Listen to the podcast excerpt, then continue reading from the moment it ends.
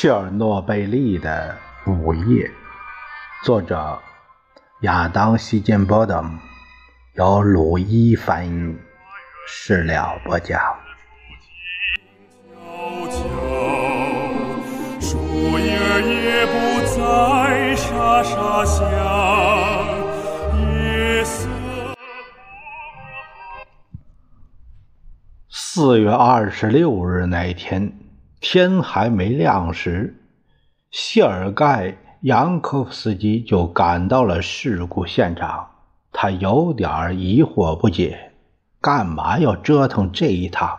这位刚刚三十而立的基辅地区检察长办公室的总检察官，身材修长，有点龅牙，在检控这个行当已经干了将近六年。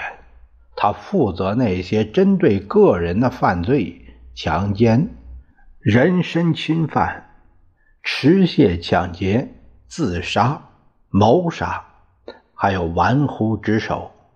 尽管克格勃忙着把那些讲勃列日涅夫笑话的人关进监狱，但非意识形态领域的犯罪，应当只是资本主义国家的问题。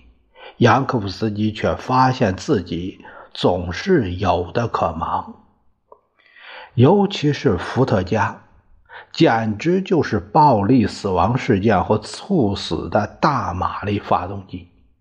婚礼和葬礼往往以打成一团、拔刀相向告终。冬天，男人们经常倒在街头昏睡过去。第二天早上发现时，已经冻得全身僵硬，致命的工伤屡见不鲜。在扬科夫斯基辖区的一个集体农庄，五名联合收割机司机午饭时狂饮了一番伏特加，之后就醉倒在了麦田里。完全不知道第六个人还残存着几分清醒。当这个最终意识到发生了什么事情的时候，他的五位同志已经在他驾驶的联合机的割刀下粉身碎骨。光是一九八一年这一年，杨科夫斯基便将两百三十具尸体送进了停尸间。那天凌晨两点，他他被顶头上司负责案件调查的地区副总检察长瓦列里·丹尼连科的一通电话叫醒。二十分钟后，这位长官已经等在了扬科夫斯基位于基辅的公寓外面。他坐在该部门的移动犯罪调查实验室中，这是一辆设备齐全的小巴。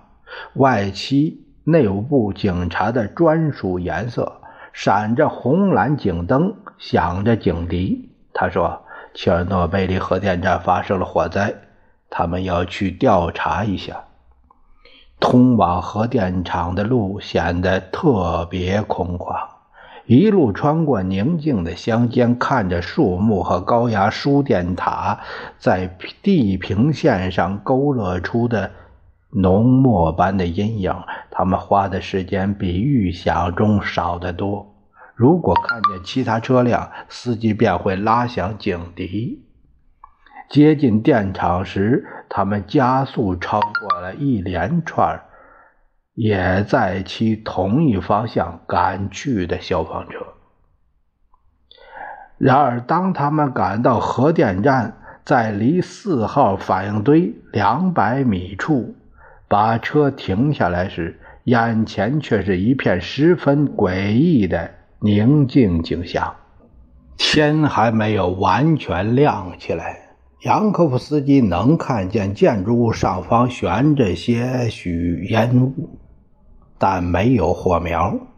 消防车虽停在那里，可是没有任何迹象显示这里发生了一场浩劫。这位检察官看到有人站在暗地里，悠闲地抽着烟儿，看着水像瀑布一样从废墟中流淌出来。哎，这怎么了？啊，不知什么玩意儿被炸飞了。那人回答的很轻松，好像这事儿随时都在发生。杨科夫斯基想着，这些本地人就能把这事儿搞定。为什么他们把我们叫来？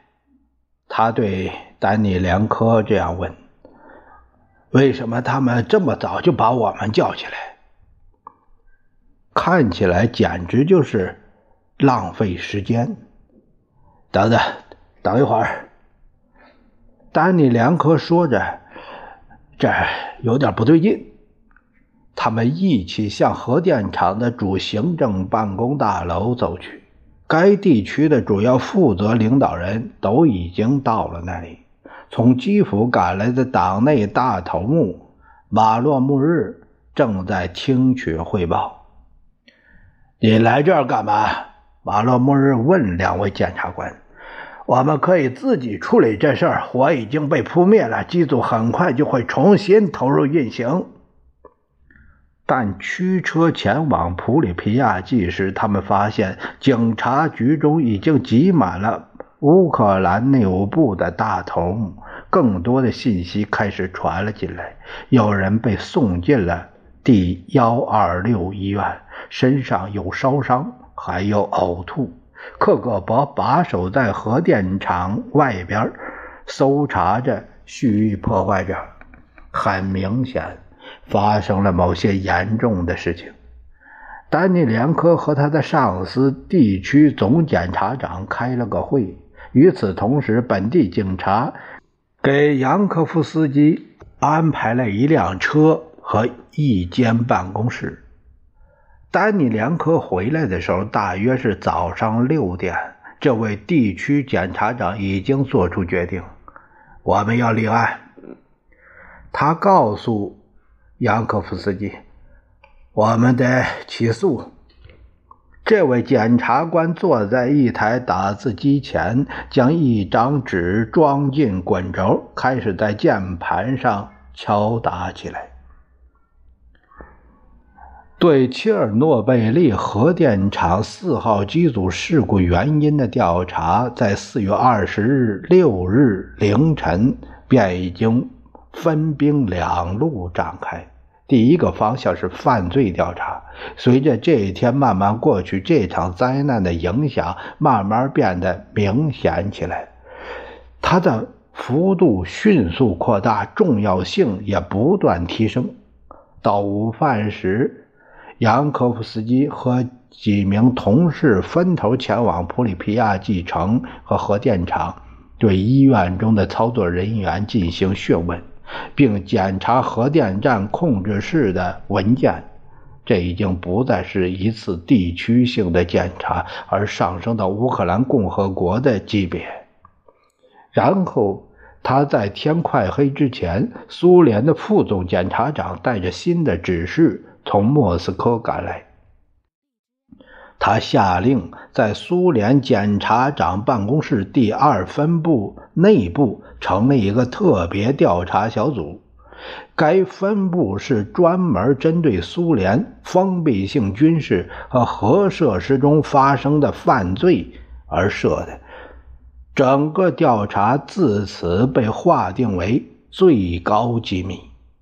就在同一个晚上。普里皮亚季的政府委员会也启动了一场技术和科学调查行动，委托瓦列里列加索夫院士具体实施，但由最初设计了该反应堆、大权在握的中型机械制造部副部长海什科夫负责监管。海什科夫迅速得出结论：事故原因一定是操作人员的失误。水泵超过了负载，备用的冷却系统被切断，反应堆在缺乏冷却剂的情况下运行，于是导致了某种爆炸。这是那种令人担忧却可以预见的最大设计基准事故。每个操作人员都被培训过，本应该知道如何防范。但第二天早上，两位库尔恰托夫研究所。RBMK 反应堆专家从莫斯科飞到基辅，开始对反应堆数据进行了法理的分析。在从朱里阿内机场赶往普里皮亚季的路上，两位科学家被来自对面方向的巴士长龙阻住了。直到当晚才抵达目的地。第二天，他们去到核电站地下的掩体，收集四号机组的工作日志、反应堆诊断登记系统的计算机打印输出，以及录下了爆炸发生几分钟前操作人员对话的录音带。当他们检查这些数据时，物理学家们发现。一系列导致事故的事件，是反应堆在低功率下运行，几乎从堆芯抽出了所有控制棒。含糊不清的说话声和一声“快按按钮”的呼声，以至于以及 AZ- 杠五紧急系统的启动。最后，他们看到秒比式。示波器绘出的显示反应堆功率的曲线开始急剧升高，直至突然变成一条直上的直线，一直冲破页面顶端。对于两位专家中毕生致力于。RBMK 项目的亚历山大·卡鲁金来说，所有这一切看起来都熟悉的令人不寒而栗。两年前，他在负责反应堆设计的苏联能源技术科学研究与设计院参加了一次会议。会上有人提到，在某些特定的情况下，下降的控制棒可能会取代堆芯底部的水，导致反应性骤然提升。那时候，该研究所的科学家都认为这种情况几乎不可能发生，犯不着为之担心。如今，当……卡卢金绝望地凝视着四号反应堆计算机打印输出那个令人恐惧的几何图形时，看上去那全部都是可能的。但在细致分析这些数据之前，卡卢金的想法只不过是一种令人困惑的理论而已。与此同时，专家们把初步分析的结果打电话汇报给了列加索夫。四月二十八日星期一下午，一封电报打到了莫斯科的中央政治局。事故原因难以控制的反应堆功率浪涌。然而，关于到底是什么触发了功率浪涌的问题，依然没有得到解答。寻找理想替罪羊的行动。却马上开始了。到五月第一周结束时，库尔恰托夫研究所的反应堆专家团队已经回到莫斯科的学院中，开始解读从四号机组记录和诊断系统中取回的装满了一个又一个麻袋的文件、穿孔卡片、印章、操作手册、磁盘中的信息。研究所中的每一台计算机都被征用于完成这项任务，开始每天二十四小时不间断的解码数据，重建反应堆最后几小时的模拟模型。与此同时，检察长办公室的调查人员和克格勃仍在第六医院的病房中穿行，讯问核电厂的工程师和操作员，即便他们已经开始。陷入休克状态，濒临死亡。咱们回到核电站，厂长维克托·布留哈诺夫仍坚守在自己的岗位上。表面上，他一如既往的冷漠淡定，但实际上却经受着员工接连死亡的打击，感受着。周遭的一片浩劫，背负着沉重不堪的责任。他早已精疲力竭，每一天他都尽自己的最大能力，保证政府委员会的指令得以执行。但找人接替那些已经住进医院或因遭到许多辐射量暴露而无法继续在核电厂工作的专业人士，花去了他的全部精力。每一天结束时，他返回到童话少年队营地，和那些高级别的同僚一道住在营地图书馆的架子床上。晚上躺在书架之间。他们会聊起到底是什么导致了这场巨大灾难，一聊就是几个小时，几乎是彻夜无眠。杨科夫斯基在医务室中找到了布留哈洛夫，他是前来询问这位厂长在事故中到底扮演着怎样的角色。操！我太信任福明了。我觉得这就是一次电力测试，我没想到事情会变成这样。这位检察官细访了俄罗斯诗人谢尔盖·叶赛宁自杀时留下的一句诗，向他表示嘲弄。或许明天医院的病床会带来我永恒的安宁。那之后没多久。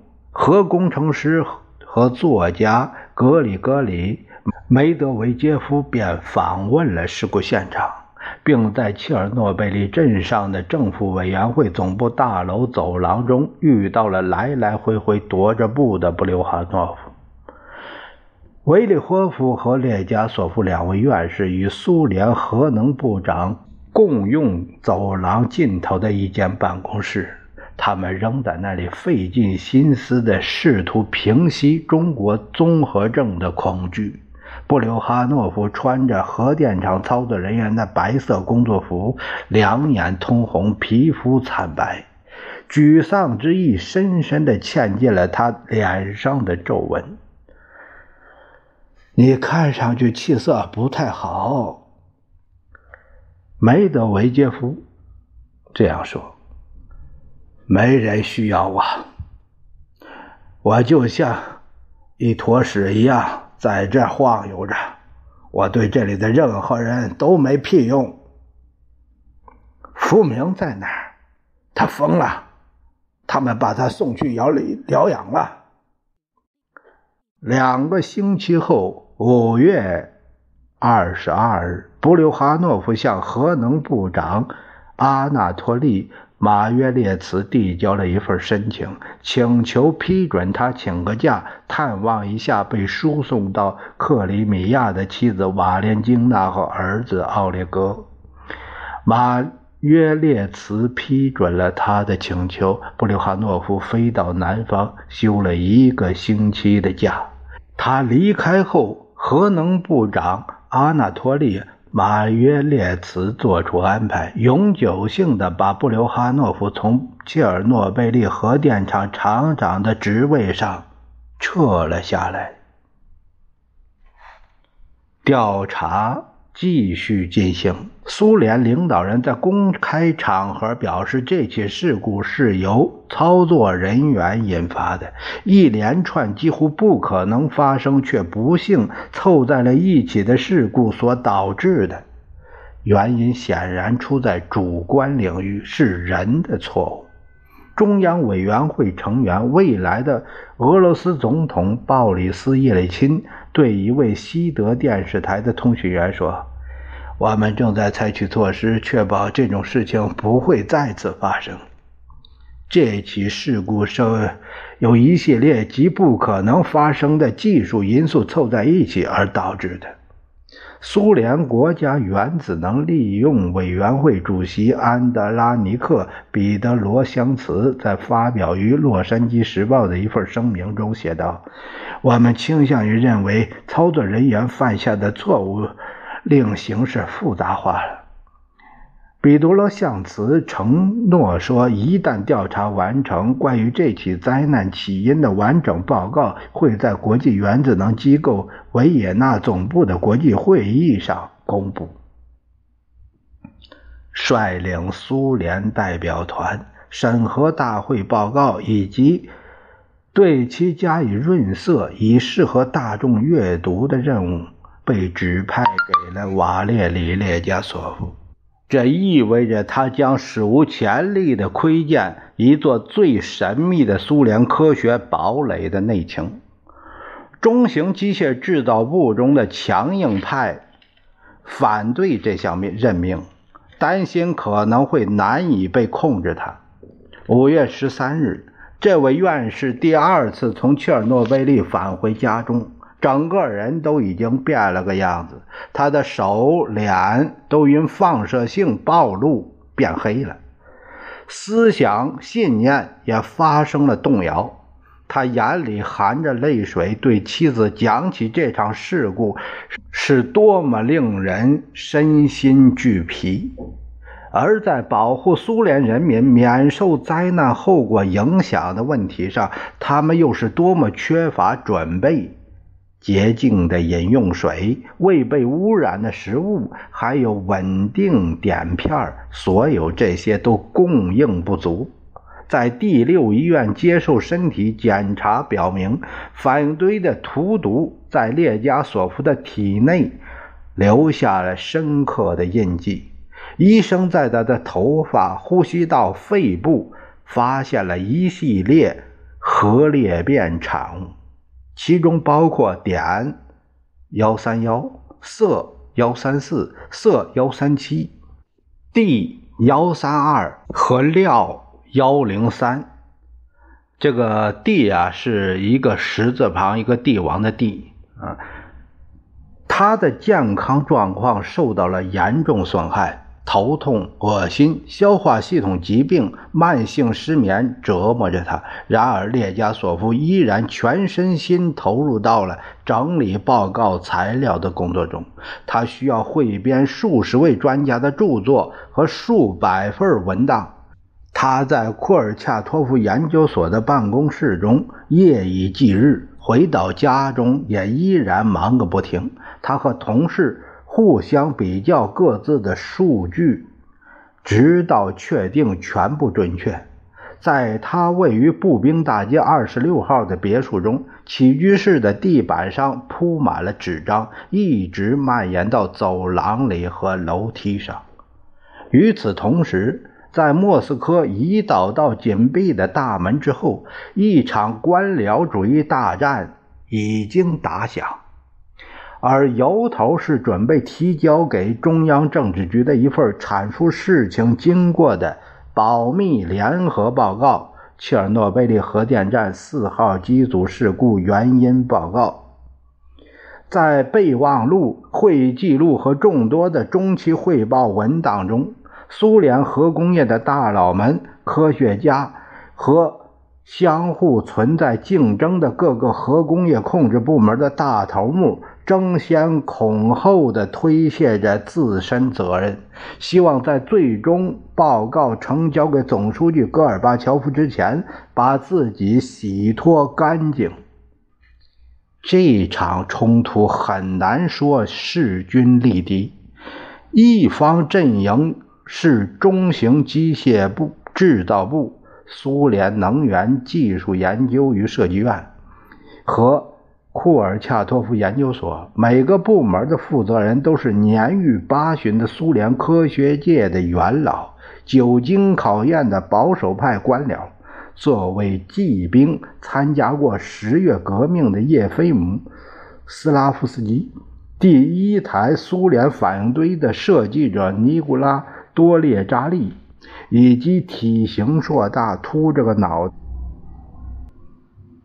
以及体型硕大、秃着个脑袋的原子大佛阿纳托利·亚历山德罗夫，这些人设计建造了 RBMK 反应堆，但也在十余年中忽略了关于其缺陷的众多报警信息。而另一方阵营是以五十六岁的核能新秀阿纳托利。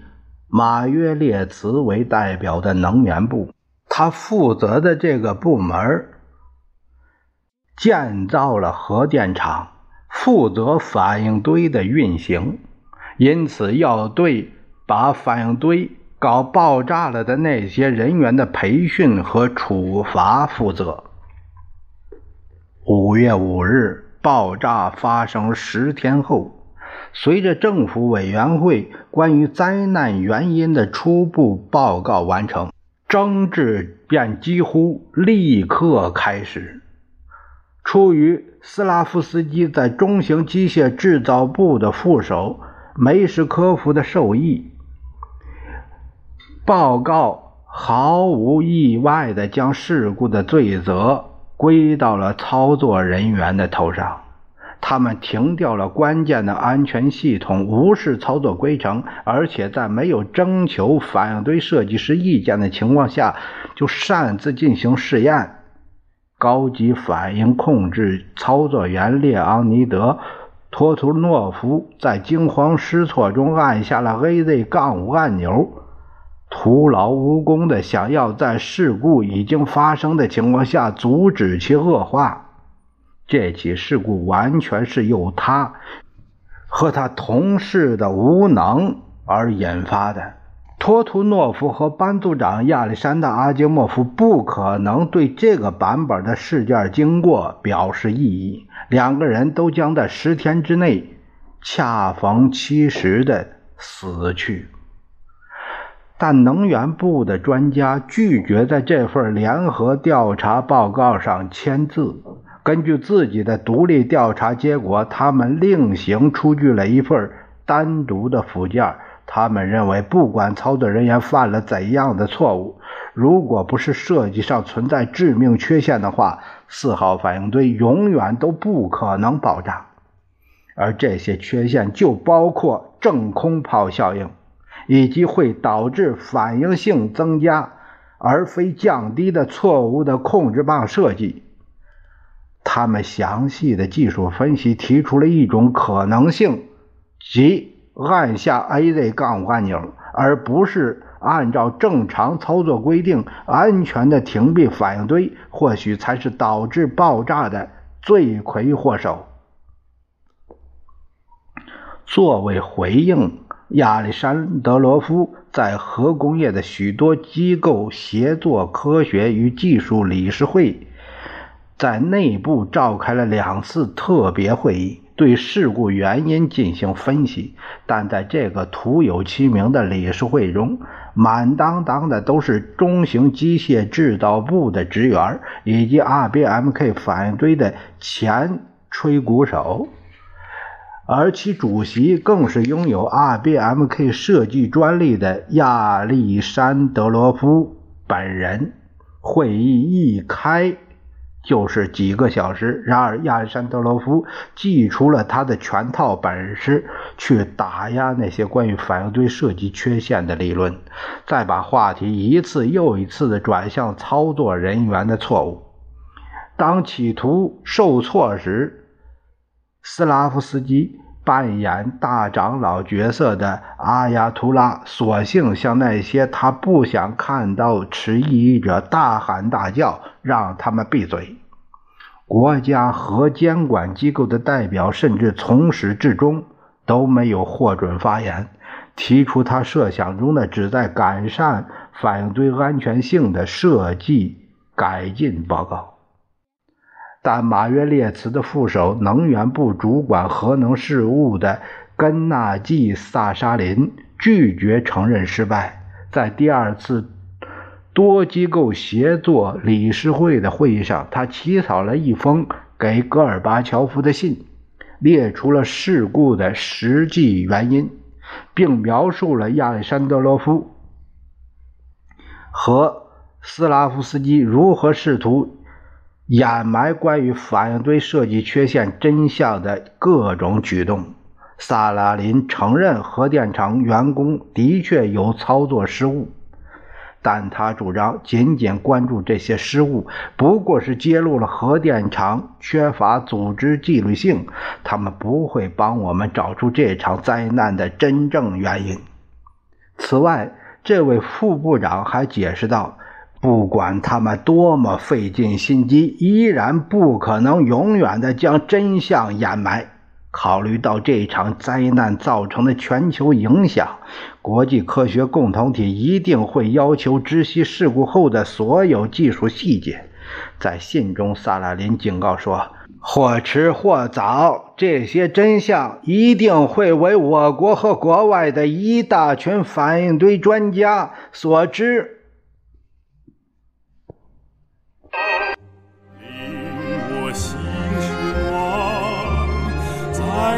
me